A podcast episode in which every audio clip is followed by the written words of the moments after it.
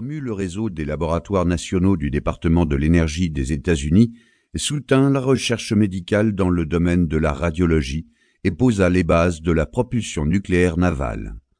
Il conserva le rôle de la recherche et de la production des armes nucléaires américaines jusqu'à la formation de la Commission de l'énergie atomique des États-Unis en janvier 1947. Un badge d'épaule ovale avec un fond bleu foncé. Au sommet se trouve une étoile bleue entourée d'un cercle rouge qui correspond à l'écusson de l'Army Service Forces. Ce dernier est entouré d'un ovale blanc représentant un nuage en champignons. Un éclair blanc sort du nuage et frappe un cercle jaune fissuré représentant un atome. Un écusson d'épaule qui fut adopté par le Manhattan District en 1945. Emblème circulaire portant l'inscription Manhattan Project au sommet et qui entoure un large A au centre avec le mot bombe écrit en dessous. L'ensemble surmonte un château qui est l'emblème du corps des ingénieurs de l'armée des États-Unis. Les origines. En août 1939, les physiciens Léo Szilard et Eugène Wigner rédigèrent la lettre Einstein-Szilard adressée au président américain Franklin Delano Roosevelt pour l'avertir que des travaux scientifiques récents permettaient d'envisager la réalisation de bombes d'un nouveau type et extrêmement puissantes en déclenchant une réaction en chaîne avec de grandes quantités d'uranium.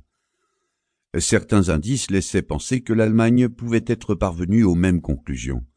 Les rédacteurs de la lettre suggéraient que les États-Unis acquièrent des stocks de minerais d'uranium dans le but d'accélérer les travaux de recherche sur la réaction en chaîne menée jusque-là, entre autres par Enrico Fermi. Pour lui donner plus de poids, la lettre avait été finalisée et signée par Albert Einstein.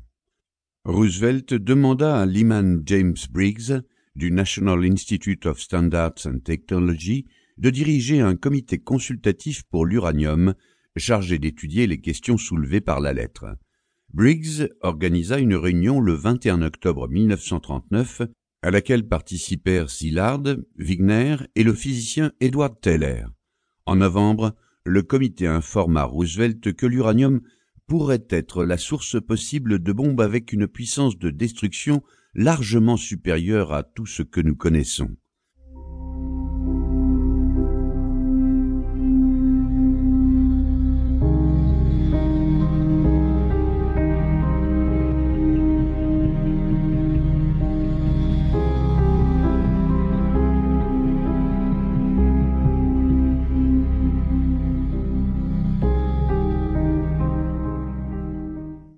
Briggs proposa que le National Defense Research Committee, NDRC, Commission nationale de recherche pour la défense, dépense 167 000 dollars dans des recherches sur l'uranium, en particulier sur l'uranium 235 et sur le plutonium, découvert en 1940.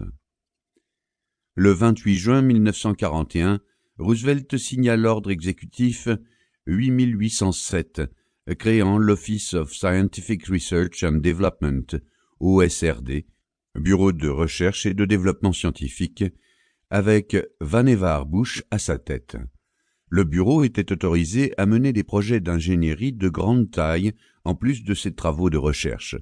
Le comité du NDRC sur l'uranium devint le comité S1 de l'uranium de l'OSRD mais le terme uranium fut rapidement supprimé pour des raisons de sécurité. En Grande-Bretagne, Otto Frisch et Rudolf Peierls de l'université de Birmingham avaient réalisé une grande avancée en déterminant la masse critique de l'uranium 235 en juin 1939. Leur calcul indiquait qu'elle se trouvait dans un ordre de grandeur de 10 kilos, ce qui était suffisamment léger pour réaliser une bombe pouvant être transportée par un bombardier de l'époque.